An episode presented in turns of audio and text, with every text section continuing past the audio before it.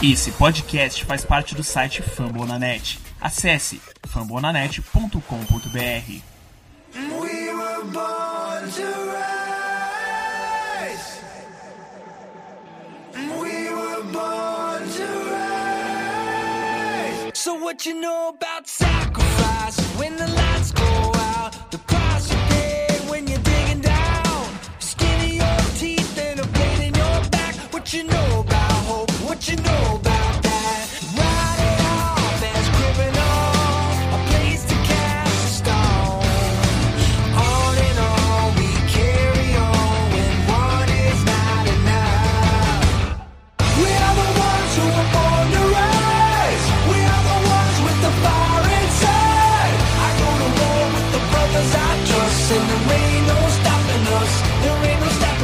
Here we go, here we go, Browns. Bem-vindos a mais um Down Podcast. Eu sou Marvin Abreu do Cleveland Sports BR. Eu tô aqui para mais um episódio de vitória, pô! Fala, Robert. Animadaço com a vitória aí do Browns sobre o Panthers. Fala Marcos, beleza? Fala Eder. Foi mais um prazer estar aqui mais uma vez gravando com vocês e novamente, né? Mais uma gravar um podcast após mais uma vitória do Browns. Já são cinco aí na temporada, temporada ainda três jogos restantes. Estou me acostumando com isso, vou falar a verdade, né? Melhor coisa possível poder falar do Browns após uma vitória do Browns, uma vitória maiúscula como foi essa sobre o Panthers, né? Então temos nosso amigo Weber Paulo Freitas Barro para falar sobre o nosso grandioso Cleveland Browns. Fala, Weber. Fala Marvin, fala Albert, tudo bem com vocês? Mais uma vez agradeço a oportunidade aí de estar, poder estar participando e sempre é, com gostinho melhor assim de participar depois de uma vitória, uma vitória com V maiúsculo aí podemos dizer, sobre um time que está brigando aí para ir para a pós-temporada e não é qualquer jogo que a gente ganhou no domingo, né? Muito bom, vamos disser, é, dissecar o que foi esse jogo e falar também dessa semana do Browns que é tem um, algum, alguma chance ainda de ir à pós-temporada, mas o que deixa a gente feliz mesmo é o time jogando muito melhor. Então, galera, a gente já chega aí para falar do jogo contra o Panthers. É importante falar um pouquinho, só gostaria de dar um, acré uma, um acréscimo.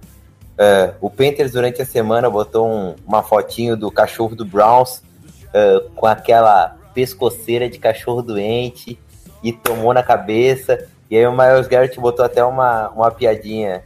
Cuidado com as suas palavras, alguma coisa. É tipo, meça suas palavras, parça. E aí o Browns foi lá e ganhou do Panthers. É foda, velho. Pô, esse time, esse time é só emoção, é só alegria, velho. Ô, sério, esse jeito moleque do time, pô, o que, que vocês acham, velho? É bom, né? É bom ganhar. Puta que pariu.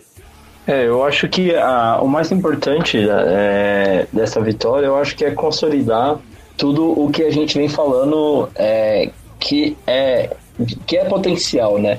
Então acho que já está deixando de ser potencial e se tornando concreto, sólido, né? A gente fala, falava muito do potencial é, do Baker e agora a gente sabe que já não é só potencial, é, é uma coisa concreta. A gente vê a recuperação dele no último jogo contra o Texans. É, foi uma derrota, o primeiro tempo foi horrível, a gente sabe, a gente conversou bastante sobre isso, mas no segundo tempo o cara voltou pro jogo e falou: Cara, peraí, eu não jogo daquele jeito, eu jogo desse jeito.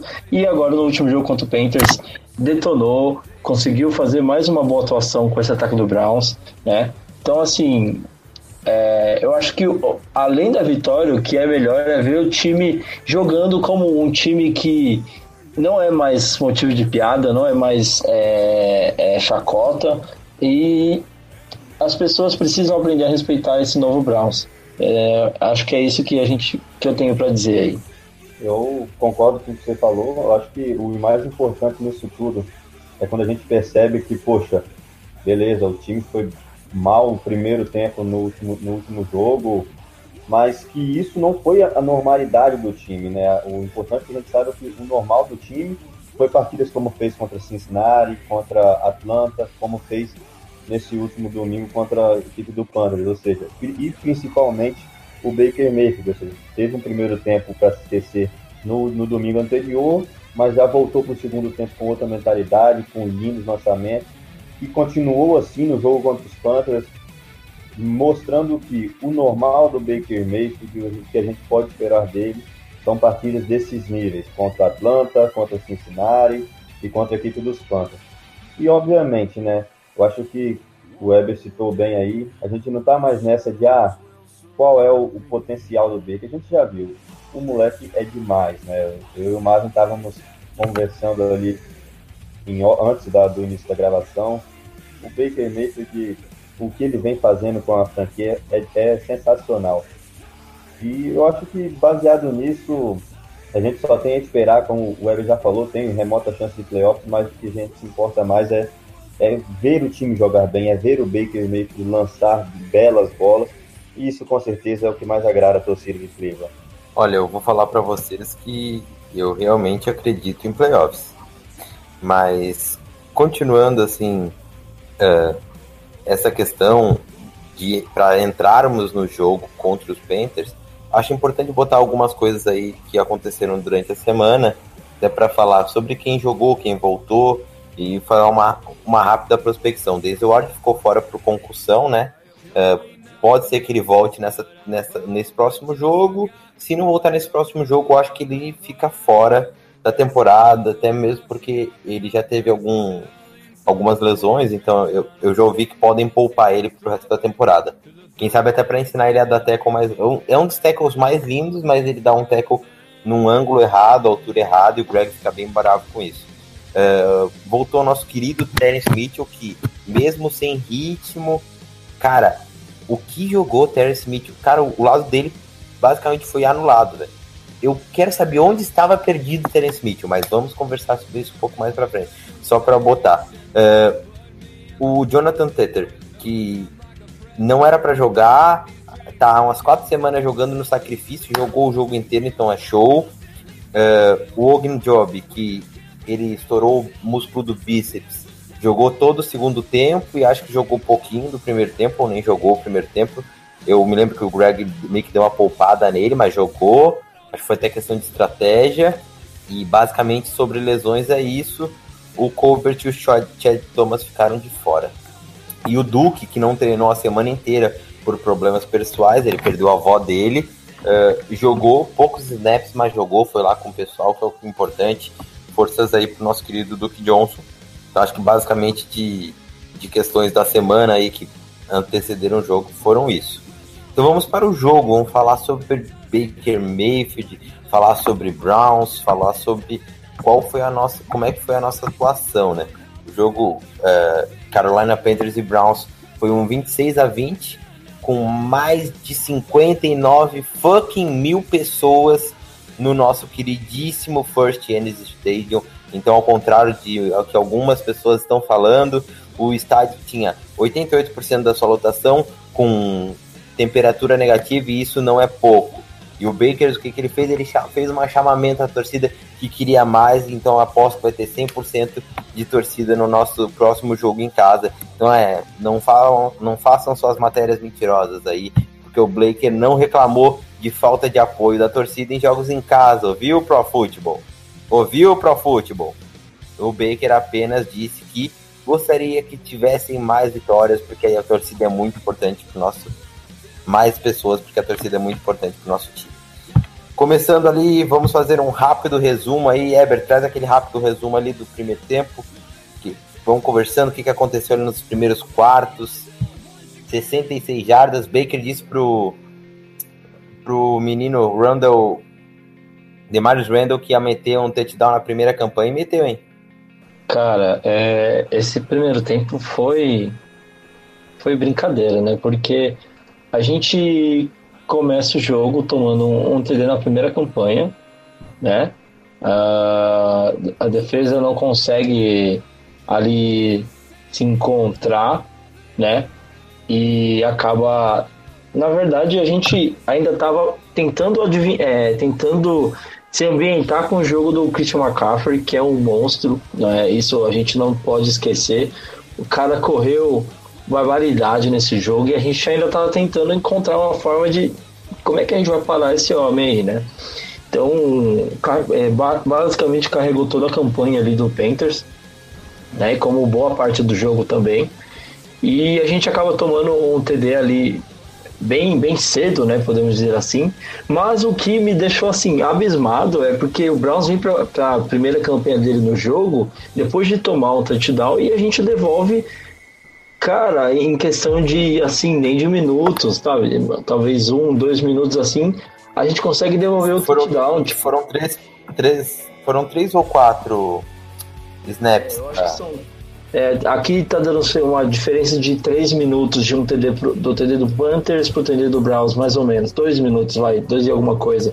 Então, assim, tem um passe do, do Baker Mayfield que basicamente em torno de 50 jardas ali, achando o nosso amiguinho Perman. 66. Muitos era uma, uma, uma contratação polêmica, mas que vem se provando é, aproveitando a oportunidade, né? Porque eu acredito que muito nisso, nessa questão de aproveitar uma oportunidade de novo num time tá crescendo na NFL e o, e o Perriman tá fazendo muito bem isso, pegou uma linda bola, deixou o Browns ali na cara do gol e depois a gente consegue o, o TD com uma corrida, não, não foi do Nick Chubb, senhores, foi de Jarvis Landry correndo três jardas para entrar na endzone e uma jogada muito bem construída ali, você vê que a gente tem é, um play action e depois a defesa do Panthers perdida, o, o Landry ainda basicamente sozinho andando na endzone, né, é muito bom ver o Landry anotando mais touchdowns, né, não foi foi o único dele na partida. A gente teve um outro no segundo, no segundo quarto que foi um passe de 51 jardas do Baker para o Landry. E não só o passe que por si só foi uma obra de arte do nosso menino Baker, uma janela basicamente impossível, mas também temos que dar os méritos para o catch do Landry, que foi um catch com dois eh, marcadores em cima e ele consegue segurar essa bola. Foi um, um dos catches mais bonitos que eu vi é, nessa temporada, assim, em questão de dificuldade e também da, da, do passe da janela que foi acertada, né? E isso ali a gente já está falando de um jogo que estava 14 a 14, né? É, eu achei que o, os primeiros tempo, o primeiro tempo em si foi bem movimentado, com as defesas tentando parar o, os ataques de alguma forma.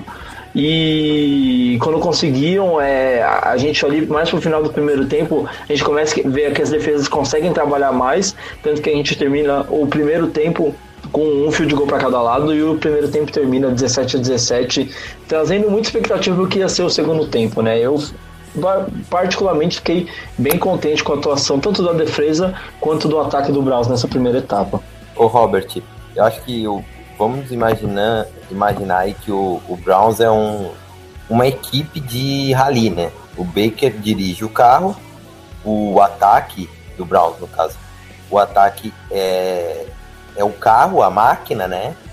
E o nosso queridíssimo Fred Kitchens é o, aquele que vai dando as coordenadas, né? Que coordenadas lindas que está dando Fred Kitchen, certo, Robert? Porque, porra, velho, a defesa do Panthers é muito boa. O, o Louis Kickley, o que jogou aquele monstro, velho. Mas Sim, Fred Kitchens é, é, um mago, Robert. Concordo, acho que vem sendo um dos trabalhos not, bem notados, assim, desde a saída do Rui, a gente vai notando trabalhos diferentes dentro da, dentro da franquia, né? Tanto tecnicamente, tanto durante os jogos.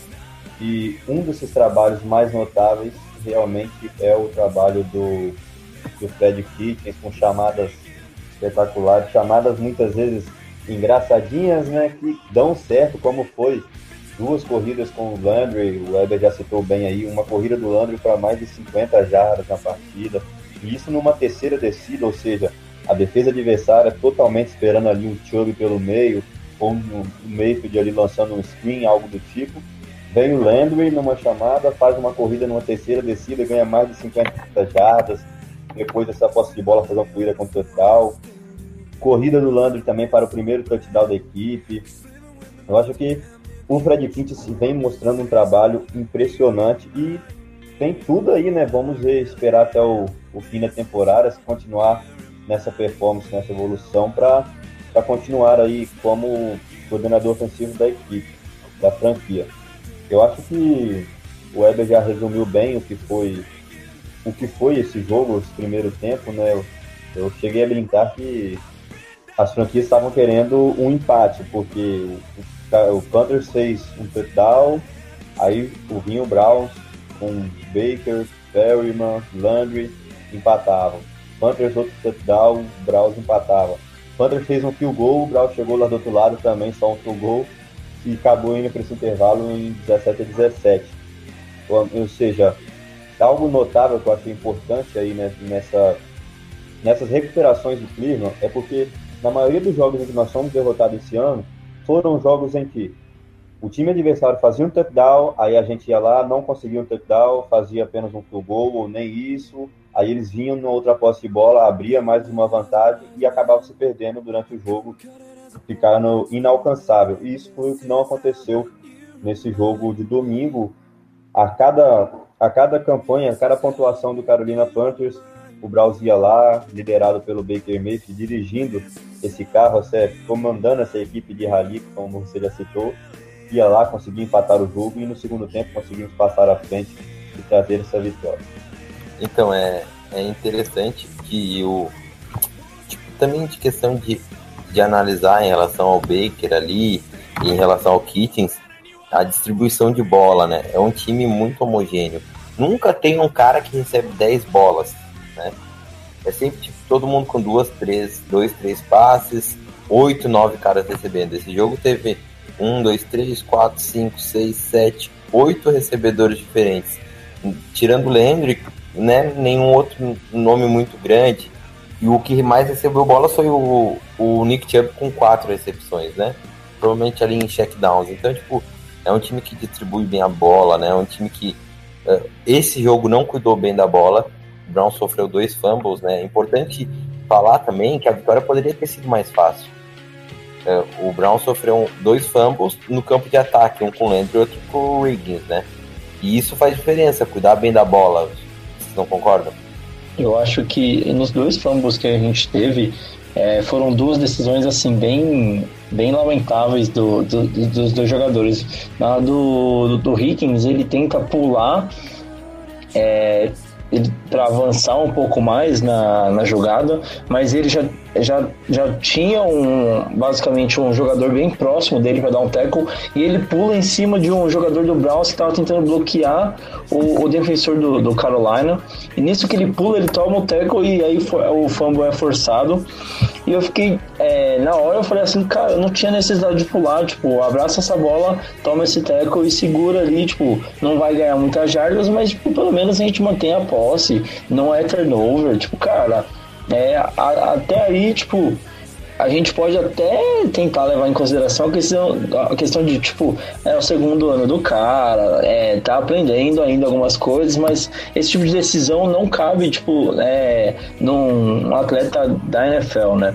E aí eu entro já na questão falando do Landry, né, que sofre um fumble ali, acho que até pior do que foi esse do Higgins, né, porque ele tenta tomar uma decisão de fintar a jogada e nisso que ele tenta fintar, ele expõe totalmente a bola basicamente de braços abertos, tentando é, ganhar mais agilidade ali, né? Quando você procura é, fazer movimentos ali para fazer um drible, alguma coisa assim, uma finta. E início que ele abre o braço, ele expõe muito a bola e aí o, o, o Kikli acerta o tackle nele, né? Isso deixa a bola cair e, é mais um turnover pro Browns, né? Dois fumbles assim que eu posso dizer com atitudes é, lastimáveis, decisões bem ruins do, dos atletas. E é como você falou, Marvin, cuidar da bola é essencial, ainda mais quando você está num jogo muito apertado, como foi esse contra o Panthers. É, a gente ganhou tudo mais, mas assim, são decisões como essa. E uma outra decisão que eu deixo até para vocês comentarem. A gente tinha, depois do, do touchdown, acho que o, penúltimo touchdown que a gente fez no jogo, a gente vai para essa point e a gente acerta o chute, mas tem uma falta. E aí foi uma decisão do Greg, pelo que eu entendi, de é, chutar novamente, ao invés de aplicar as jardas da falta no, no kickoff. E aí o Brown chuta de novo e o Greg Joseph erra o chute, batendo na trave, né? E aí a gente fica com o placar verdade de 23 a 20, deixando mais pressão para a defesa. Eu não sei se vocês viram dessa mesma forma, mas foi o que eu entendi e também acho que foi uma decisão bem assim questionável ali. Sim, a decisão foi questionável, mas eu vou dizer uma coisa para vocês. De verdade, a gente só vai saber o que, que ele pensou estando lá. Eu não vou questionar, sabe? é complicado. Tem coisas mais do que a gente imagina. Então, os caras estudam a semana inteira. Eu não sei se o Robert vai concordar comigo. Essas Ah, decisões, assim, que parecem muito absurdo, ainda mais de um cara como o Greg, Greg Williams, que, tipo, é muito centrado. Ele, eu, eu não, não iria pelo lado mais fácil achar que, tipo, ah, ele cagou. Vou falar a verdade que realmente eu também, eu tô mais com o Ever, eu não entendi muito o porquê disso. Porque ali você tem que. Poxa, você fez o. converteu o extra, o extra point. Beleza, tem a falta. Se a falta são faltas do tipo, infrações do tipo que você tem a, a chance de aceitar a falta e aceitar a- o resultado da jogada, eu não entendo. Eu não, não vejo assim.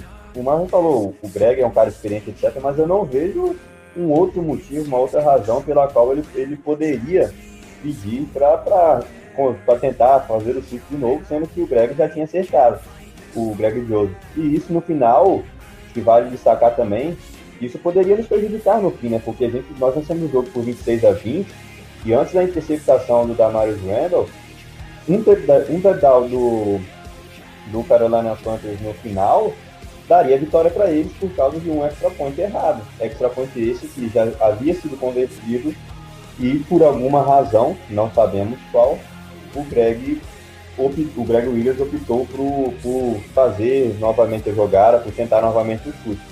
Eu, eu sinceramente não consigo entender uma, uma razão, um motivo para isso, mas como você disse, nós estamos lá dentro, com certeza deve ter algo a mais aí que, que o Greg levou em consideração na hora de reverter na hora de, de tentar de novo esse, esse extra point que acabou sendo perdido aí pelo nosso querido Greg Joseph. É, eu lembro até no, no mesmo jogo teve uma situação é, idêntica, só que pro Panthers, né? Ah, que a gente cometeu uma falta no, no extra point e o Panthers decide aplicar ela no, no kickoff, né? As 5 jardas de penalidade ali, no caso de- dessa, dessa situação específica, foram aplicadas no kickoff e eu imaginei que o Browns ia fazer a mesma coisa. É, e aí, tipo, a gente volta a decisão, chuta de novo e erra. Na verdade, eu, tô- eu até vou procurar mais para ver se o, na entrevista o, o Greg Williams cita alguma coisa sobre essa decisão. Não lembro de ter visto nada, mas se ele explica essa decisão, seria até bacana para a gente tentar entender ali mais ou menos o que ele esperava Exato. decisão. É algo legal pra gente trazer pro próximo podcast isso, né? Dar uma olhada, eu não, eu não vi as, as entrevistas, né? Eh, mas é, um, é um- é algo legal, né? A gente trazer essa informação do porquê que ele, ele decidiu, né? Saindo do ataque, mas conversando no geral, a, def- a nossa defesa ela demorou pra se achar, né? Tomou o primeiro. No segundo tempo ela conseguiu dar uma segurada, o ataque do Panthers é bom, o time do Panthers é bom, velho. É um time bom, treinador bom, quarterback bom, um quarterback que a gente sofre, né? É, é fato todo mundo sabe. Quem assiste o jogo do Browns. Browns sofre contra quarterback móvel e contra bons corredores. Então o Panthers tava com a faca e o queijo na mão. Não é o jogo aéreo que ferra o Browns, é o jogo terrestre. Nossa defesa se preparou bem e só cedeu três pontos no segundo tempo. Isso é louvável. O que vocês acham? Eu acho que não só o Browns, eu acho que várias franquias da NFL sofrem contra um quarterback móvel, né? Nós podemos ver um grande exemplo, foi lá em, em Baltimore, o Lamar Jackson agora que entrou, mesmo sem ser nada brilhante, lançando a bola, acaba criando uma dificuldade enorme para seus adversários por ser um quarterback móvel, por dar uma preocupação a mais à defesa adversária na questão da corrida. E o Browns sofreu com isso, sofreria automaticamente contra o Carolina Panthers. O Josh Allen, desculpa interromper, mas o Josh Allen acho que ganhou uns, que uns quatro jogos com os Bills, que a defesa cedeu menos de 10 pontos, e eles fizeram tipo 12 pontos com três extra points e um com quatro extra points ou três extra points touchdown, umas coisas assim absurdas, sabe? Ganharam por tipo 12 a 6 ou 12 a 3, sabe? Umas coisas Exato, e ele ganhando muitas jardas com as pernas também, apesar de só não ter- correndo, só correndo. Sim.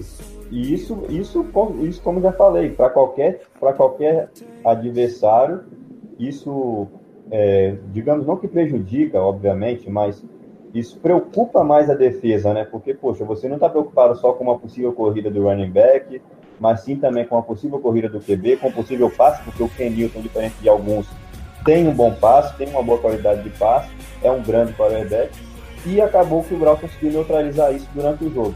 O McCarthy, como já foi falado também, é um grande running back, então não é só o Brown que sofre com isso, e acabamos aí que a defesa conseguiu se sair bem, principalmente no segundo período, né, sofrendo apenas três, no segundo tempo, perdão, sofrendo apenas três pontos e, e, eu acho que isso foi o essencial, né? Porque o Braus também no segundo tempo só marcou apenas nove pontos, mas sofreu, por, por consequência, só sofreu três e acabou conseguindo ficar com a vitória.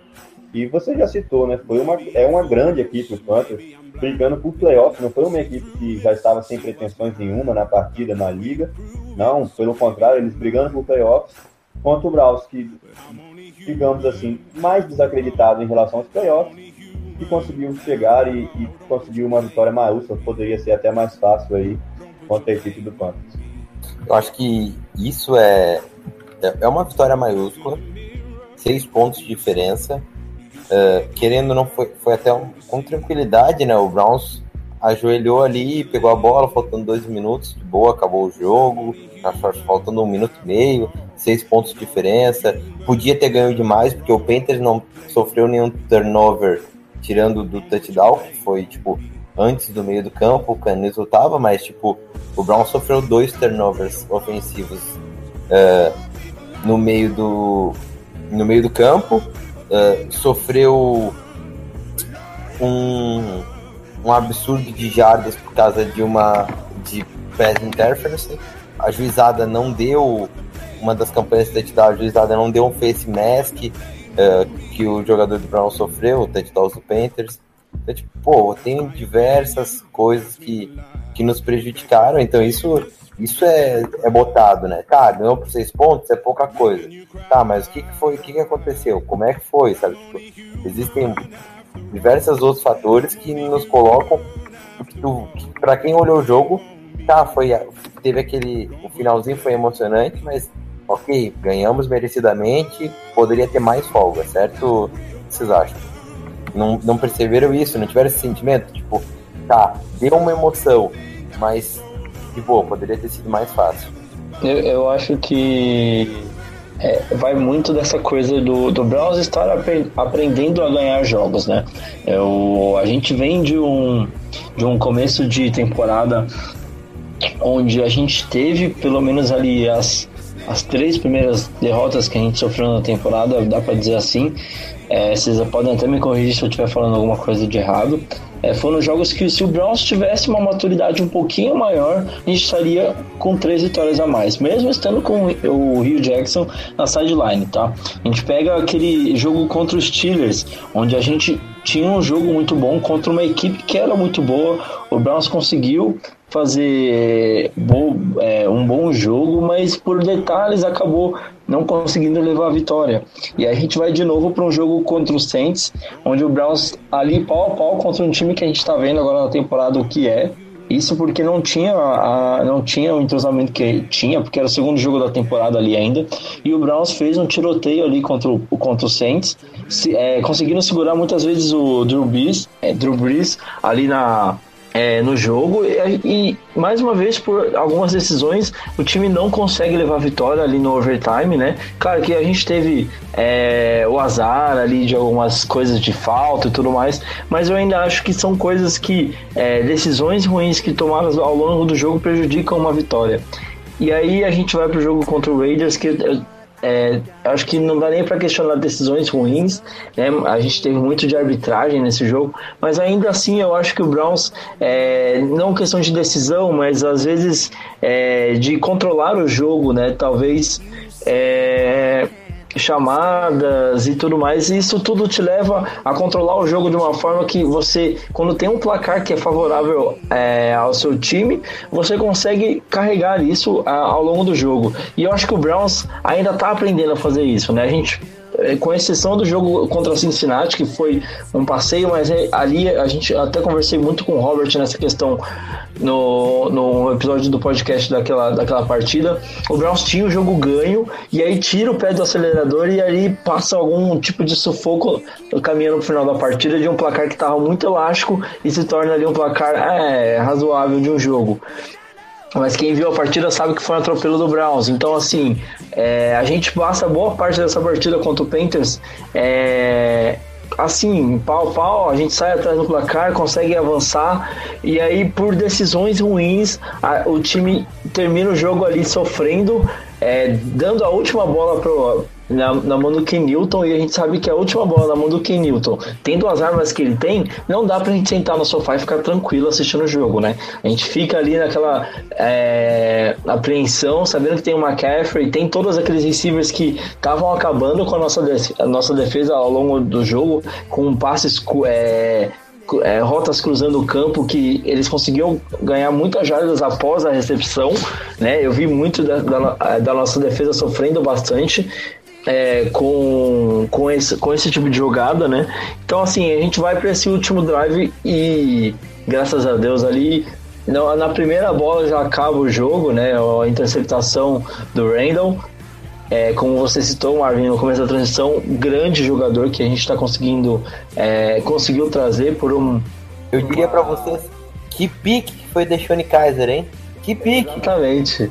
É, é o destino no, no, nos reservou uma ótima troca aí, enviando o nosso. É, nosso Queridíssimo. na última temporada pelo um dos heróis dessa temporada, né?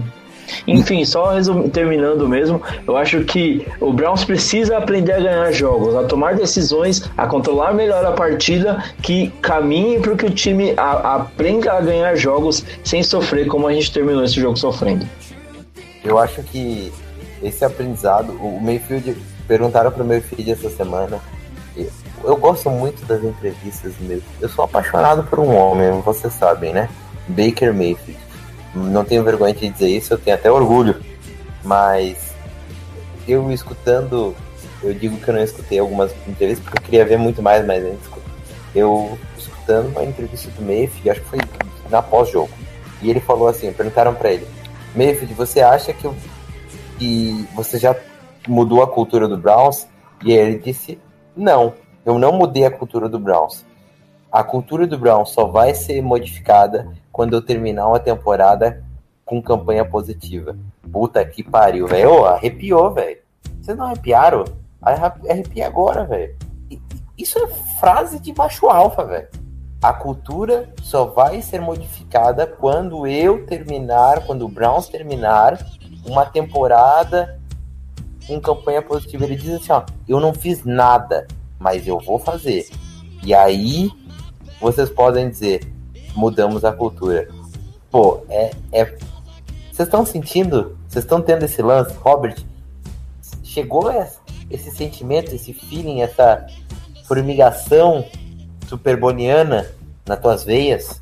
Ah, com certeza. E eu acho que então tem, temos uma boa chance dessa cultura ser mudada já essa temporada, né? Porque mais vitórias, uma campanha positiva, temos a chance aí de vencer as próximas três partidas e terminar a campanha, a temporada depois de muito tempo com mais vitórias do que derrotas na primeira temporada do Baker.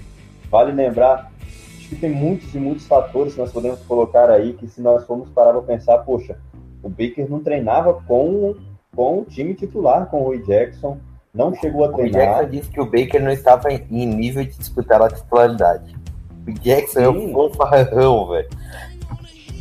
Ele não, sem treinar com a equipe titular, assumindo, vale a gente lembrar também que, poxa, o cara vira titular no meio de um jogo de um Thursday Night Football transmitido para todo o país e consegue fazer o que faz com a franquia. Já são aí cinco vitórias.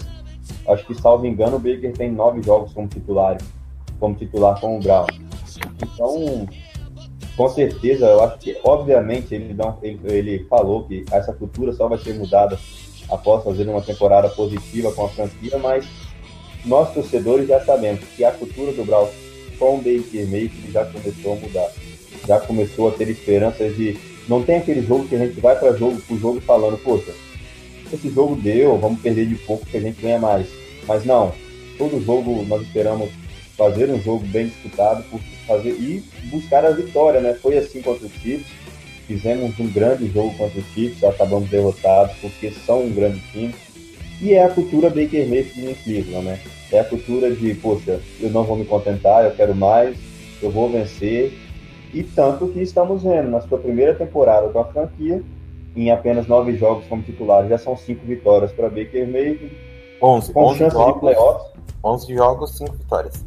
Mas é, como titular, então foram 10, né? Porque ele assume um Isso. contra o Jets no meio ali. E fala vocês, eu não sei se vocês têm essa data exata, mas eu não me lembro da última vez que o Brown chegou numa semana 15 com chance de playoffs.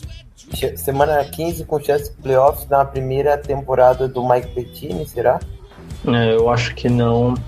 Eu acho que não. Eu, eu, eu não lembro.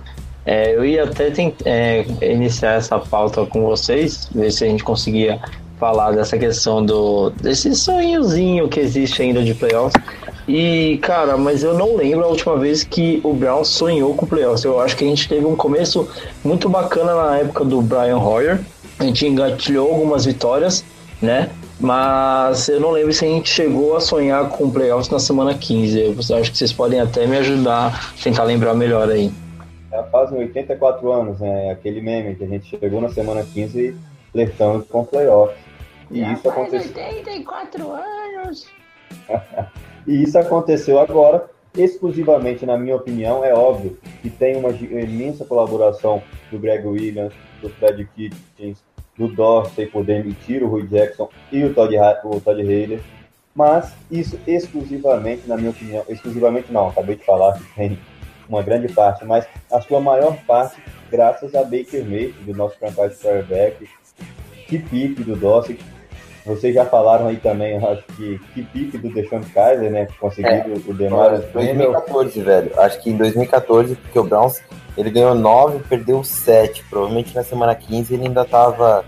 Ele perdeu 9 e ganhou Sim, 7. Perdeu 7, ganhou 9. Provavelmente na semana 15 ele ainda tava. estava brigando pelo, pela, pelos playoffs. Né? Pois é, e nós estamos vendo, poxa, a primeira temporada de Baker Mayfield, o Browns já chega após aí, então, 2014, após quatro anos, chega vivo numa semana 15, quem sabe aí almejando os playoffs, né? Isso tudo é o efeito Baker Mayfield, é ele mudando o rumo da franquia, né? Como ele já falou que ainda não mudou por completo, ele quer ser vitorioso aqui e creio que vai ser, torcemos todos por isso, tem muito potencial para ser vitorioso na franquia, levar a franquia a títulos de, de NFC Norte. Esse ano já pode acontecer, né? Um pouco difícil, mas com certeza acho que a minha opinião é essa, já é, já, já começamos a ver esse efeito Baker Mayfield em Cleveland. Eu só queria dizer que é, na semana 15 de 2014 o Browns perdeu por 30 a 0 pro Bengals. Que baita resultado, hein? Senhor amado. 30 a 0, velho. Mas 30 a 0. Nossa, é ridículo. Ou foi o. Quem, vocês lembram de quem que era o QB titular nessa partida? Você tem a data aí, Marlon? Tô, tô pegando aqui, tô pegando aqui. Eu tô até com medo de entrar. é, Eu acho que eu lembro desse jogo, cara. de entrar aqui. Era o Royer, né? The Destroyer. Era o Royer? Ou era o. O Manziel, Foi 2014, que você falou? 2014. Então. Foi o ano que o Manziel pegou a titularidade do Royer, certo? Sim, mas ele não lembro se o Manziel chegou a jogar cinco. Acho que ele jogou cinco jogos naquela temporada, mas não sei se foi os cinco finais, né? Provavelmente. Mas enquanto você procura aí, pra galera que nos acompanha ver, né, a diferença que o, o Baker Mayfield faz, na- faz né, na franquia. Poxa, estamos falando de quatro anos sem, alme sem nem pensar em playoffs. Quatro anos pensando, poxa, que dia que nós vamos garantir a pick 1 pro próximo draft. E esse ano a coisa é totalmente diferente. Nós não estamos aí, eu acho que a nossa posição hoje é o que? A pick seria 10, a pick 13, pick, pick 12, pick 13, ou seja, o Braus fora de uma pick top 10 depois de algum tempo também nos drafts. Tudo isso vem a ser o, o efeito Baker Mayfield aí em Cleveland, né? E eu acho que tem um comentário bem legal, o Marvin, que é. É, o, Man- o Manziel foi o titular ah, e, e ele conseguiu incríveis 26 jardas de passe. Putz, 30 a 0. Ele foi o titular toda, Foi deve ter sido toda 23 a jardas de passe e 13 correndo. Putz. Eu acho, Marvin, que tem um comentário legal, que você que é o ADM da Cleveland Sports BR, é porque nós estamos vendo, vivendo aí que, poxa, as franquias de Cleveland, o Cavaliers totalmente ali fazendo uma temporada para tanque, trocando todos os atletas, fazendo uma temporada para ficar nas principais piques, temporada ali, como costumamos dizer, tancando. O Cleveland Indians também já está trocando algumas das suas principais peças. E eram as duas franquias de Cleveland que ultimamente brigavam por algo, tentavam chegar em playoffs, tentavam brigar pelos títulos. E isso agora nós vamos poder nos acostumar com o Baker Mayfield sendo esse cara dos esportes em Cleveland, né? com o Cleveland Browns sendo a franquia dos esportes em Cleveland, mediante essas situações das demais franquias de Cleveland. É, eu acho que isso. Posso falar uma coisa, pessoal, só para dar essa informação correta. A gente não chegou na semana 15 com chance de vitórias, porque até para quem se classificou para o wildcard em 2014 e 2015 foi o, o Cincinnati e o Baltimore, então eles já tinham mais vitórias, já não dava. Só para deixar isso adendo aí. Deixar essa informação aí para vocês no ar.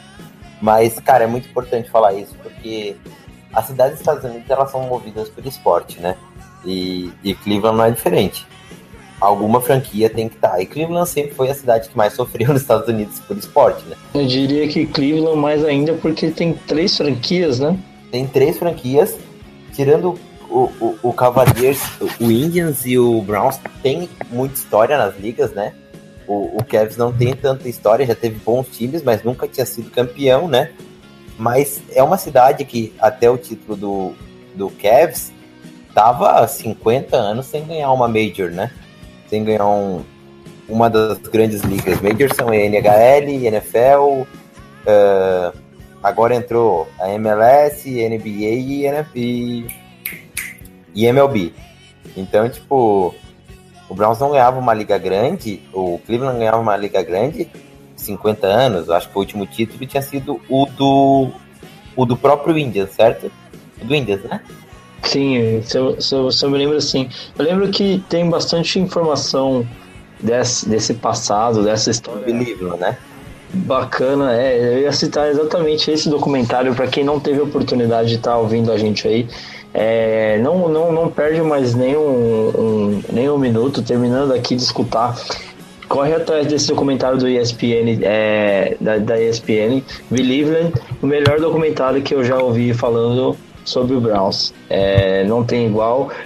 Tanto é, eles terminaram a primeira versão na derrota do, do, do Cavaliers é, contra o Golden State e eles fizeram uma segunda versão terminando depois do título do Cavs, né? Cara, eu tenho eu confirmo pra vocês que eu chorei na primeira versão e chorei ainda mais na segunda porque é muito emocionante a história. É. quem aí é É, é torcedor, foda, é foda, é foda. pensar um pouquinho, é, não tem como não deixar escorrer uma lágrima ali. Então, é, é, é muito incrível, porque, tipo, as franquias de Cleveland sempre foram, tipo, sempre perderam em detalhes. The Shot, que é aquela bola que o Michael Jordan faz pra cima do Cleveland que tava destruindo e, e o Bulls elimina. É, the Fumble, The Drive, sabe? The Fanboy The Drive. Putz, como eu odeio Denver. dois, dois títulos que a gente perdeu, cara, que o Browns era o melhor time do campeonato e era absurdo como aquele time fez história e perdemos dois títulos, sabe? Cleveland criou-se aquela aura de tristeza, de derrota, e o Browns era era o apesar do Cavs sempre De tristeza, né? É o que É, chamar, chamar. o nosso estádio, mais conhecido como The Bakery, a padaria, velho. Velho, a nosso estádio era tido como uh, The Factory of Sadness, né? Tipo, a fábrica de tristezas. Isso é muito triste, velho. Mas, pô, sério, me deixa com a garganta embaçada. Porque a gente sabe, cara, o que a gente sofre, a gente sabe. Isso mais que ninguém. Quem é torcedor do Browns sofre. Sofre. E é triste, porque eu odeio ver gente falando merda da minha franquia, velho. Eu amo o Browns, velho. Vontade de chorar, filha da puta. Mas, cara, eu amo esse time, velho. Eu amo muito, sabe? A gente acompanha, a gente fica triste. O, o Robert o, e, e, o. Vocês podem me dizer uh, com tranquilidade que não sou. É, Berry Robert, não sou só eu que quando o Browns perde fica a semana de mau humor. Só vai melhorar o, humor sábado na expectativa do jogo de domingo. Com certeza, eu acho que eu também, acho que a gente já cria uma. Eu particularmente já crio uma expectativa, tava até falando aí com o Marvin antes da gravação, né, de tipo, poxa, o jogo é sábado, já, já fica semana naquela expectativa da partida. E se é uma vitória, ok, como já inicia a semana bem, mas quando é derrotado, a gente já fica ali, poxa, o que, que aconteceu nessa partida? Por que, que não foi dessa, desse jeito? Por que, que vacilamos aqui? Já começa a semana para baixo, criando, esperando né, a próxima esperando a próxima semana, o próximo jogo para ver se consegue uma vitória. E com certeza não, não é só você, acho que todos nós aí sentimos muito nessas derrotas de Cleveland. E é chato, né, cara, quando nós ouvimos pessoas que muitas vezes não conhecem a história, que começaram a acompanhar a liga há, há, há seis meses, digamos, no, no modo de dizer, acharem que ah, não tem história nenhuma, porque não, não ganhou na era Super Cara, Bowl, é, é gente que não é nada. Entende, gente que entende, que sabe e faz piada. Essa semana eu já dei na cabeça lá do Kurt. E, e cara, eu, eu, sou um dos caras que tento não pegar cismo Kurt. Mas eu falei, tipo, ele fez um, uma piadinha sobre o McCarthy ser técnico do Browns. Cara, isso não agrega no esporte. O Browns é uma puta franquia, com uma puta história. Vai ser um puta time agora, de agora pela frente. Cara, é horrível piadinhas. Eu acho que tem um limite. Quando tu tenta destruir com uma imagem, é, é ruim. É, e só continuando lá o que eu tava falando, aí tu passa uma semana porque o Browns perdeu, tu fica triste. Só que o problema é que tu perdeu a temporada inteira. Tu ganhou dois jogos, tu ganhou um jogo, tu não ganhou nenhum jogo. jogo. Tu ficou um ano de semanas de mau humor por causa que a porra da teu time que tu ama perde, velho. E aí tu vai no Twitter, tu tem que falar, tu tem que alimentar, porque o, o Browns tava perdendo lá duas temporadas com uma vitória e eu só pensava, pô, não, vou lá deixar meu tweet para os caras que acompanham o perfil, porque a gente, a base de fãs vai melhorar, porque as coisas vão mudar, porque o próximo draft que o B vem, porque isso, porque aquilo. E quando tu vê isso, velho, quando tu vê essa coisa mudando, quando tu vê, tipo, o, o ambiente, as pessoas. Puta, cara, isso é muito bom, velho. Isso é muito bom. Queria eu morar em Cleveland hoje, que eu ia ser muito feliz, sabe? ir lá ver as pessoas felizes no estádio. Putz, isso é muito bom, velho. Eu podia ver o jogo de costa, só ouvir o jogo, que já ia ser demais, assim. Só de ver a atmosfera, as pessoas felizes. Porque querendo ou não, a gente fica com pena um pouco do povo. Que pra gente aqui é ruim. Imagina uma cidade inteira que torce pra um time e vê o time uma merda, velho. É foda. Porque você citou bem, né, cara? A gente recentemente aí, nessas últimas duas temporadas, uma vitória em, em 32 jogos. Eu acho, eu tiro muito por mim também. A, gente comecei esse pro, projeto lá do na época Cleveland Browns Brasil. Cleveland estava o quê? 1,15 na temporada. É, 1,15, perdão. 1,20, 1,22 já estava na. Já tinha iniciado a temporada 2017, também com derrotas. E vendo derrotas atrás de derrotas, e a gente mesmo assim tentando levar informação, passar, poxa, peraí, a franquia não pode.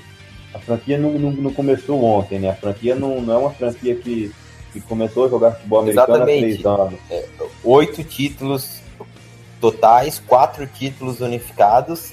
Ô, peraí, pausa. Vai falar do Cleveland Browns? Tem história, meu filho, a camisa pesa. É, é, os caras brincam, mas a camisa do Browns entorta varal, velho. Revolucionou o esporte teve o quarterback mais vitorioso da, do esporte, que, que é o Automatic, entendeu? Otto Graham, um dos maiores quarterbacks da história do esporte, 10 anos em, em alto nível, ganhou tudo que tinha para ganhar, ganhou todos os prêmios, foi revolucionou o, o esporte passado, sabe? Tipo, é, é, esse tipo de coisa, sabe? Virou um, um, um podcast muito sentimental, ó. Esse. Mas, tipo, porque, porra, é bom ganhar, é bom ganhar. E, gente, e, e ganhar, a gente. Tu, agora tu para e pesquisa, vai ver documentário, vai ver os jogos, vai pesquisar a história dos caras, tá ligado? É foda, velho. É foda. Eu, eu, fico, eu fico emocionado, velho. Eu amo essa franquia. Como vocês amam. Como os novos torcedores que começaram a vir agora. Que eu sei, eu, eu fico muito feliz porque eu penso, assim, porra, eu trouxe 10 torcedores, 20, 100, 200 torcedores, mil torcedores pro Browns. Tipo, trazendo os caras de. Graças a Deus o Kevin deu esse boom, né? Com a volta do LeBron, o título e tal, a, o aumento da transmissão aqui pro Brasil trouxe muitos torcedores para o Cavs e eu consigo migrar esses torcedores para o Browns. E daqui a dois anos, com Baker Mayfield nas alturas, ganhando MVP a porra toda, passando a giromba nos Steelers, eu vou pegar esses torcedores do Browns, novos que vão vir, os modinhas, que venham todos os modinhas, e sabe o que eu vou fazer? A gente vai lá passar para o Cavs, entendeu? Tipo, é um ciclo, a cidade se movimenta. E a gente entrou nesse assunto justamente para isso, para falar que é, uma franquia alimenta a outra, que alimenta a outra, e a gente cria. Porra, isso é, isso é foda. Vamos finalizar, vamos falar de defesa, vamos falar, vamos terminar de. Muito obrigado por ouvirem, poder falar desse time que nós estamos tomando. Mas, porra, obrigado por quem nos ouve aqui nesse podcast, porque, porra, é muito bom falar, ser ouvido e saber que as pessoas gostam do que a gente faz, né? Então, a gente faz tudo isso por vocês, que vocês nada mais são do que a gente sem, sem voz, né? Sem estar tá falando. Então, porra. Valeu aí, galera. Que ficou Browns. Mas, porra, jogou muito a nossa defesa, hein? Mudando da água pro vinho. Eu quero que o Weber fale Miles Garrett, monstrinho.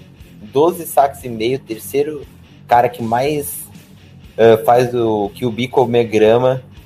É um monstro General Avery, 5 sacks na temporada, 27 pressões, perdão, 35 pressões, 5 pressões só no último jogo. Para vocês terem uma ideia, não jogando nem perto dos snaps, Miles Garrett, que é um dos caras que mais pressiona, se não me engano, é o segundo ou terceiro cara que mais pressiona que o Bis na liga, tem 57 pressões. O General Avery tem 35, velho. É um monstro, é o nosso futuro defensive end, velho. Porra, puta que pariu, cara, que time. Darcy Mitchell, agressivo demais. Jabril Peppers. Pô, velho, esse time, esse time é do caralho, velho. Porra, tô felizão.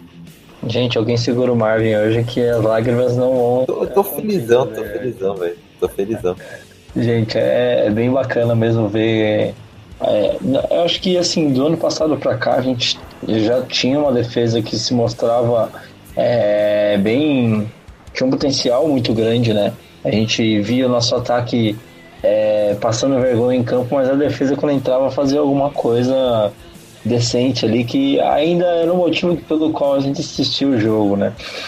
E esse ano, o segundo, segunda temporada do Miles, tendo uma temporada é, sem a lesão, né? Tendo uma temporada incrível, eu acho que ainda tem um, um, um teto muito alto para chegar é, tá aprendendo a jogar na, na, na, liga ainda, né?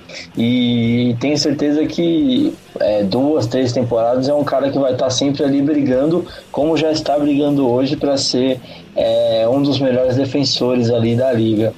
É, e se a gente pegar e analisar um pouquinho dos, dos últimos jogos do Miles, é, a gente pode ver que tem muita gente falando: ah, mas o Miles tá sumido, ah, mas o Miles isso, o Miles aquilo, não tá sendo mais aquela pressão.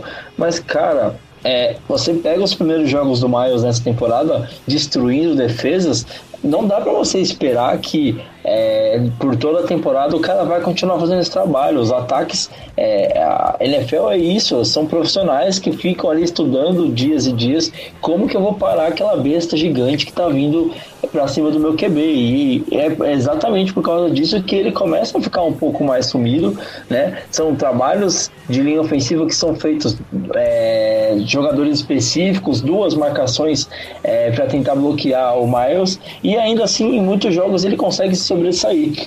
E ele era para ter, ele ter terminado com pelo menos dois sacks nessa partida, né? A gente teve aquela aquele ato do, do, do Ken Newton que na hora do sec conseguiu é, passar a. É, vamos dizer assim, tentar passar a bola, né? Ele fez o, o, o, gesto de como se fosse jogar a bola para frente, então a arbitragem deu o passo incompleto, mas para mim foi um sec, né? Então ele terminaria ali com dois secs, subindo ainda mais na, nesse ranking aí dos defensores, né? E o waiver eu acho que é uma, uma, arma, uma arma que o Browns é, tá tomando cuidado para usar, mas a partir do momento que começar é, conseguir usar todo o potencial desse defensor, essa, é, desse estilo que o Browns conseguiu pegar no, no draft, né? É, tenho certeza que é, é um, um futuro promissor para tanto para o jogador, mas para a franquia também, já tem uma defesa que é muito forte, mas é, vai poder não ficar dependendo de, de, jogadores assim que tem contratos gordos, mas que às vezes não, não entregam tanto quanto um novato que vem com toda essa vontade que tem o waiver, né? Não é a primeira partida que ele produz, eu diria até que ele já teve partidas melhores que essa, mas sempre que entra, ele entra produzindo muito bem. Isso é uma coisa que deixa todo mundo que analisa um pouquinho mais de números muito otimista com relação ao Avery. E o meu último ponto positivo sobre a defesa é a volta do Mitchell. É um cara que faz muita falta nessa secundária. A gente teve o, o retorno do Mitchell e a, a, ausência do Denzel. Torço muito para que os dois estejam no próximo jogo, porque é um jogo muito importante e eu tenho certeza que a defesa do Browns reforçada com esses dois caras é, é um outro patamar de defesa que vai dar muito trabalho para o ataque de Denver. Isso é, é uma das coisas que a gente quer muito ver, né, velho? Porque a gente viu. A gente ainda não viu Mitchell e o Ward juntos uh, com o Brown sem o Rui Jackson, né? Que é outra vida, outro time. É outro time. Vamos, vamos ser sérios, não é o mesmo Browns. Mudou tudo. Faltas, comprometimento, personalidade, mentalidade, enfim, é outros caras. É um time de futebol. Mas, enfim, uh, eu acho isso, sabe? Eu, eu vejo o que vocês falaram, sabe, tipo, de todo mundo crescendo e passando por fases, passando por etapas. E no momento que isso encaixar, velho, é que tá no final da temporada, mas eu digo que se tivesse mais 10 jogos, o Browns ganhava a divisão com sobra. Olha o que o Browns produziu nesses últimos jogos. O que, que tu acha, Robert? Pensa assim, a gente ganhou dos últimos Cinco jogos o Browns ganhou três. Dois deles foram contra adversários muito difíceis, que são líderes nas suas divisões, que são Texans e Chiefs. Chiefs foi disputado, né? A defesa não jogou nada, por conta do melhor ataque da liga, é foda também, né? Mas, enfim, tipo, porra, é, é, é de se pensar, né? Tipo, tu vê que alguma coisa tá acontecendo. Eu, eu vi um comentário hoje no Twitter de um analista dizendo assim, ó, o Baker Mayfield é preciso isso aqui, não sei o que, não sei o que. Hoje, no ano de calor, sem treinar com a equipe, sem... imagina ano que vem. Ele vai voar, velho. Voar vai ser tipo. Imagina, o Mahomes ficou um, um ano treinando, Mahomes muito mais cru que o Mayfield. Ficou um ano treinando, caiu no ataque do Andy Reid, está voando, entendeu? É loucura isso. Eu concordo, acho que não precisaria não precisaria de 10 jogos, acho que mais 5 jogos o Browns consegue, conseguiria, consequentemente, vencer a divisão. O time começou a encaixar agora no final, infelizmente, só faltam 3 jogos para o fim da temporada regular. O Rui acabou sendo demitido um pouquinho tarde, né, digamos assim, mas com certeza, acho que o, o Weber citou bem quando a gente pega pontos ali na defesa está muito bem equilibrado. Você não tem uma defesa só de, de calor, só de jogadores muito jovens. Você tem ali poxa, os safeties, ah, você tem como free safety o, o Demarius Randall, que já tem experiência, Ace Packers, e você tem do outro lado o Jabril Peppers, que fez, que tá fazendo uma baita temporada esse ano, jogando assim na sua posição de origem, né? Porque na temporada passada, sem o free safety, ele acabou ali improvisando, jogando improvisado, não mostrou tudo que, que havia mostrado no college, e essa temporada tá jogando muito, ou seja, a dupla de safeties ali sempre variando, um jovem, que é o, o Peepers, com um cara mais experiente ali, que é o, o Demarius Randall, questão ali de já ter jogado em outras franquias, já está há algum tempo na liga. Você vai para a dupla de cornerbacks, como você disse, infelizmente ainda não jogaram juntos Denzel Ward e Terence Mitchell após a saída do Rui Jackson, mas novamente o Terence Mitchell com alguma já experiência, já jogou, se eu não me salvo engano, Dallas, né, foi a, a última franquia do, do Terence Mitchell, o Denzel Ward calor, um baita Foi calor, Chiefs, foi Chiefs, então foi o Chiefs. Na- os linebacks também ali muito, o trio de linebacks, né? Infelizmente o Pearson saiu para fora da temporada, mas o Collins também tá trazendo, agregando a sua experiência ali aos linebacks. Eu tenho que falar que eu, eu tô com uma raiva do Collins, que eu acho que ele podia. Eu não desejo mal a ninguém, mas ele podia ir, tipo, time merda, velho. É louco. Uma raiva. Desculpa interromper. Eu acho que. Não, que isso. Eu, eu falo pelo Collins em relação ao que eu vi da temporada passada. Ele é bom, foi cara, uma mas temporada preguiçoso, muito abaixo e ele tá Ele- evoluindo essa temporada em relação Ele- à temporada passada. Não, ele é bom. O Collins é bom. Eu sei disso. Tu olha, o cara é bom. Quando ele faz a jogada, ele é bom. Mas o Collins é preguiçoso, velho. Pô, parece que, tipo, se tem disputa na scrimmage, ah, ele fica atrás de um, dá uns empurrãozinhos. É isso que irrita. Sim, acho que realmente, pelo que ele já havia mostrado, ele- pelo que ele já mostrou na carreira, como você já falou, ele tem potencial, ele é bom, ele não está mostrando tudo isso no Brown. Mas o que, em relação ao que ele fez na temporada passada, ele está, ele está, está melhor do que ele fez na última temporada. Você vai ali na nossa, nossa, nossa, na, na nossa DL, perdão, você tem o Ogba, o Ogunjodo, que são ali o quê? Dois, o Ogunjodo são duas temporadas agora com essa, né, com a franquia, o, o Ogba 3, o Garrett está na segunda, mas teve lesão temporada passada. Eu acho que tudo bem encaminhado para termos mais um defensive tackle ali e a- deixar aquela DL fixa para a próxima temporada, uma DL monstra, digamos assim. O Ave é o cara que é uma, foi até um questionamento que eu tive, que eu olhava e falava, poxa, peraí, já não temos o Custer, por que, que o Denard Aver não joga, sei lá, todos os snaps, já que você perdeu um linebacker titular?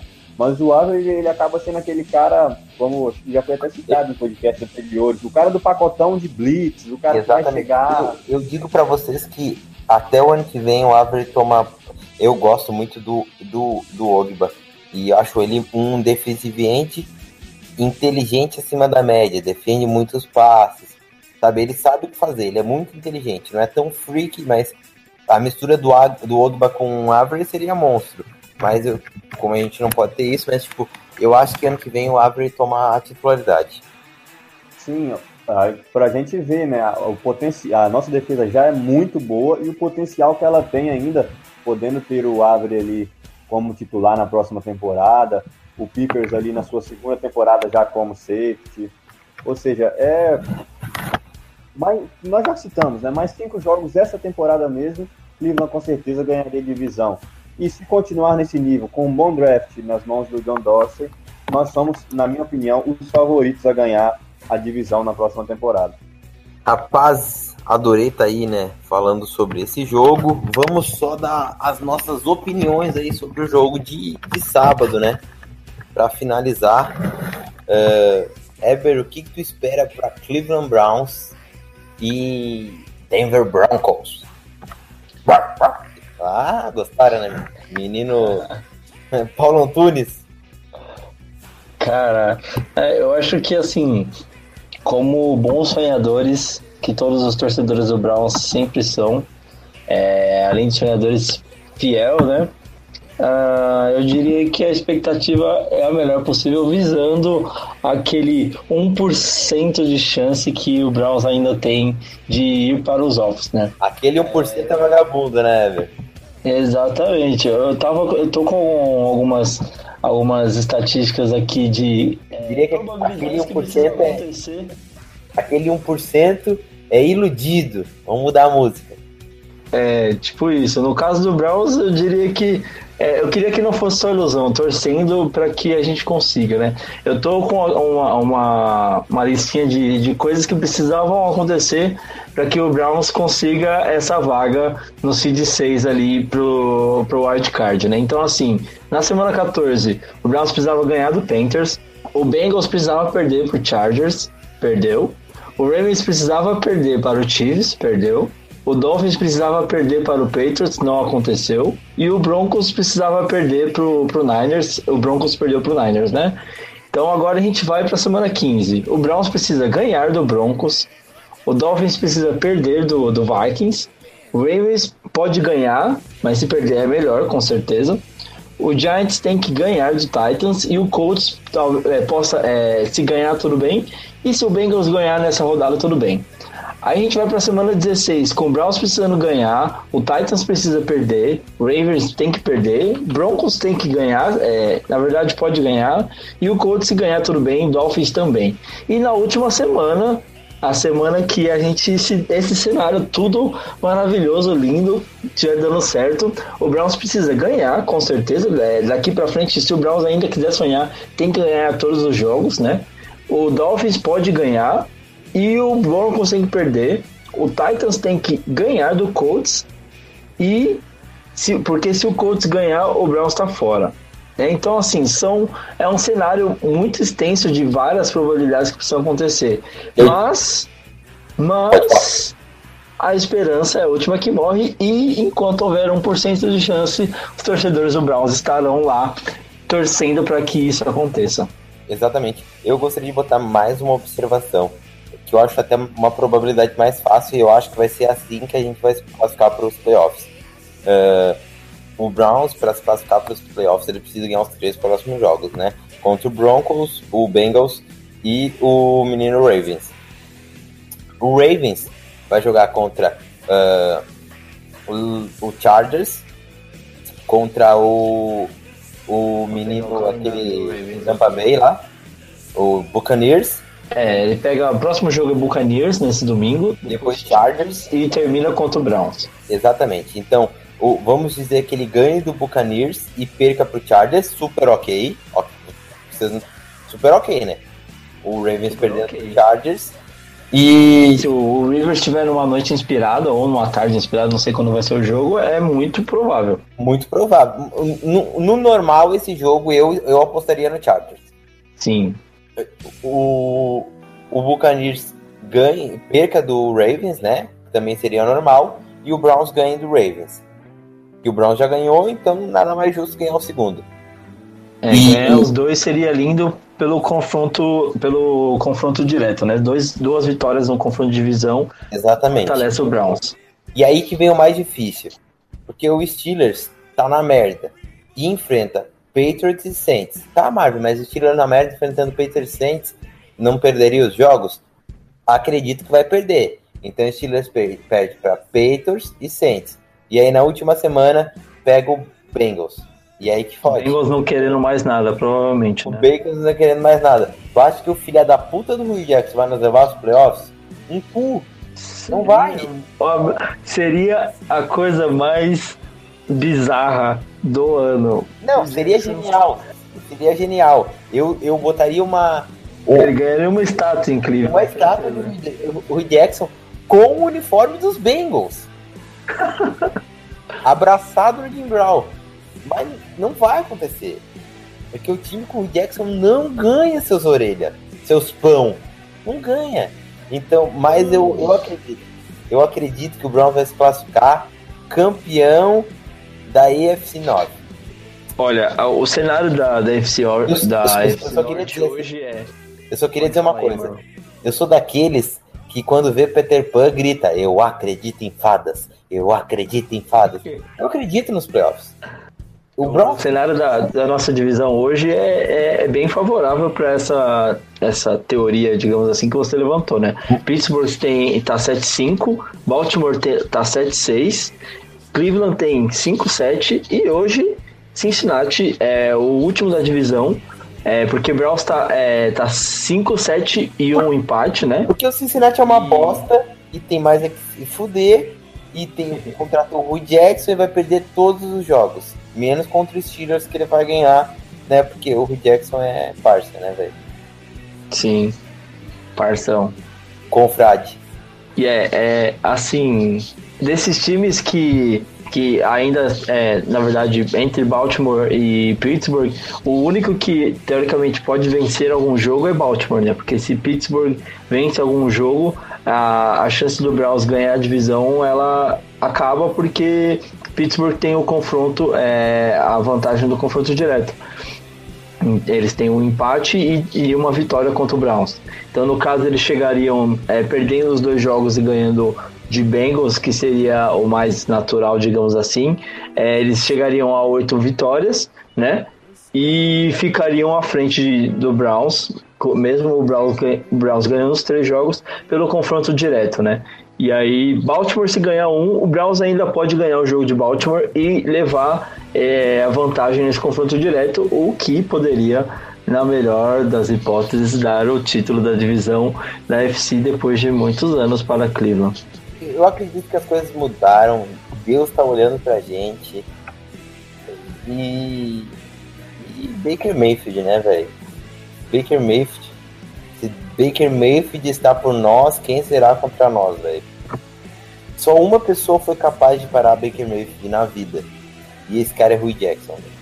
É daqui pro estrelato Hall da Fama, já imagino o Baker vestido com aquele manto, aquele com aquele terno dourado do Hall of Fame, botando, implantando um dedo ali, porque vai ter que ser mais de 10 dedos, né? Para botar anel. Inclusive as joalherias de Cleveland vai ser, a gente vai ter que abrir mais joalherias, porque cada uma um ano vai fazer um anel pro Baker. As coisas é assim, velho. Eu já imagino assim, o futuro tá glorioso. Imagina até criando uma outra NFL só para que o, o, Browns tenha vontade de jogar, porque 10 títulos seguidos é foda, velho. Não, é falando sério. A gente só vai pro playoffs esse ano. Eu não prometo Super Bowl esse ano, tá bom? Esse ano só prometo playoffs. Amo vocês. Browns vai ganhar de 31 a 14 contra o Broncos. Melhor jogo do Mayfield na temporada. Porque eles vão chegar na red zone e vão botar o menino para passar.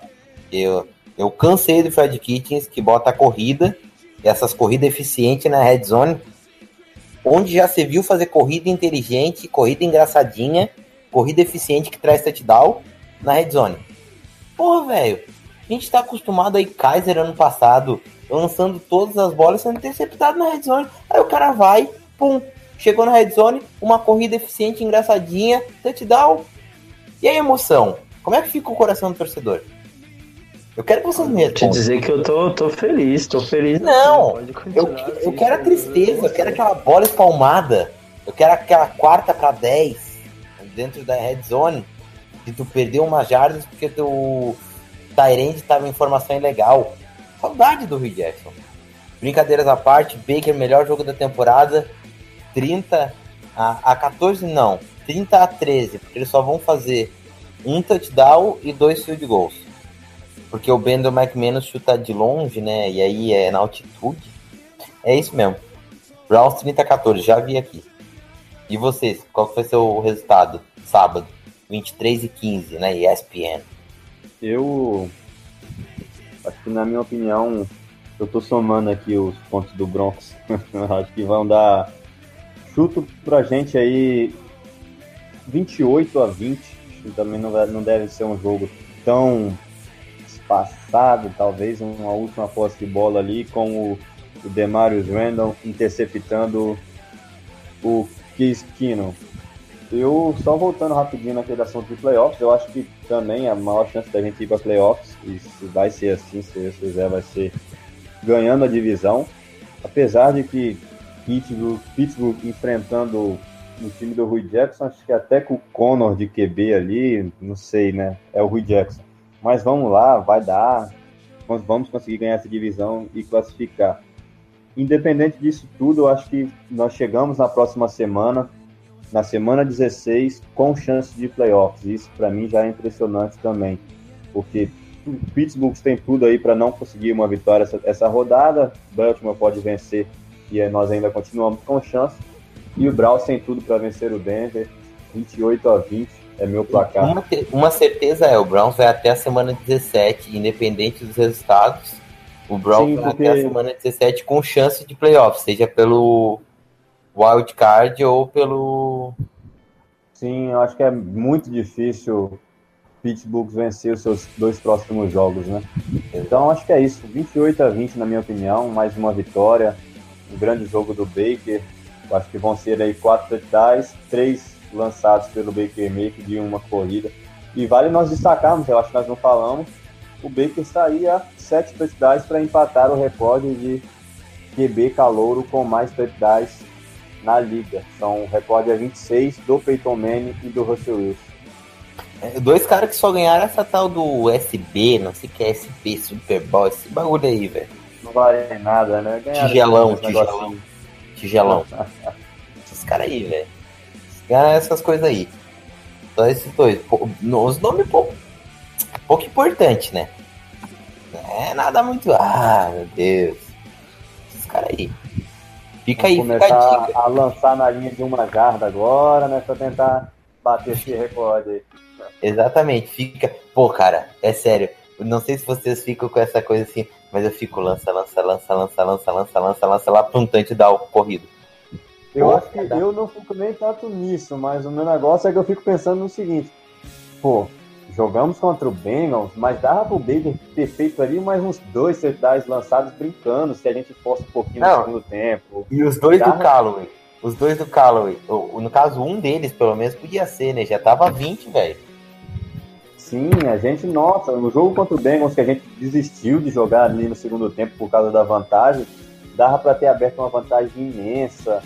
No jogo contra o Falcons também, eu acho que era um jogo que dava para forçar um pouquinho mais. Mas é isso aí, eu acho que mesmo assim o Baker, na minha opinião, consegue no mínimo empatar esse recorde e ter seu nome aí junto ao lado do Peyton Manning e do Russell Wilson. Dois caras meio mais ou menos na liga, né? Mais Olha, o meu, meu placar final, pra, pra terminar aí, eu vou chutar 21 a 14, porque eu acho que vai ser um jogo difícil. Eu, eu acho que o Browns ainda tá aprendendo a ganhar e esse jogo a gente vai dar mais um passezinho em direção a essa experiência bacana. 21 a 14 com três CDs passados do Baker. É, a gente não vai ter TD de corrida nesse jogo. Deus ateus são muito ateus, vocês não acreditam no poder, na, na chuva de bênçãos que traz Baker Mayfield para nós. Ô, oh, Glória! Bora, Mayfield. Eu creio tanto que tô apostando na vitória. Eu acho que o Browns consegue terminar a temporada com as três vitórias que, que restam ainda para ser conquistadas. Eu, eu tô pela tiro, porrada, bomba e Baker Mayfield. Mas é isso aí, eu creio nas três vitórias e, cara, eu acho que é, a gente vai, pela, por, pela primeira vez em muito tempo, conseguir ganhar é, duas vezes de dois rivais de divisões. Isso é oh. uma coisa que eu não lembro quanto tempo faz que acontece. É, eu não me lembrava de vitória, então eu não vou lembrar. Ah, genial, pessoal. Pô, foi muito bom estar aqui com vocês, foi muito bom entregar isso para o nosso público. E eu agradeço mais uma vez a vocês dois e agradeço a quem nos escutou até aqui. E bora para mais uma vitória sábado, bora para mais um jogo do Browns para que a gente esteja aqui semana que vem falando dessa vitória espetacular que teremos contra o Denver Broncos. Here we go, here we go, Browns. Muito obrigado e valeu!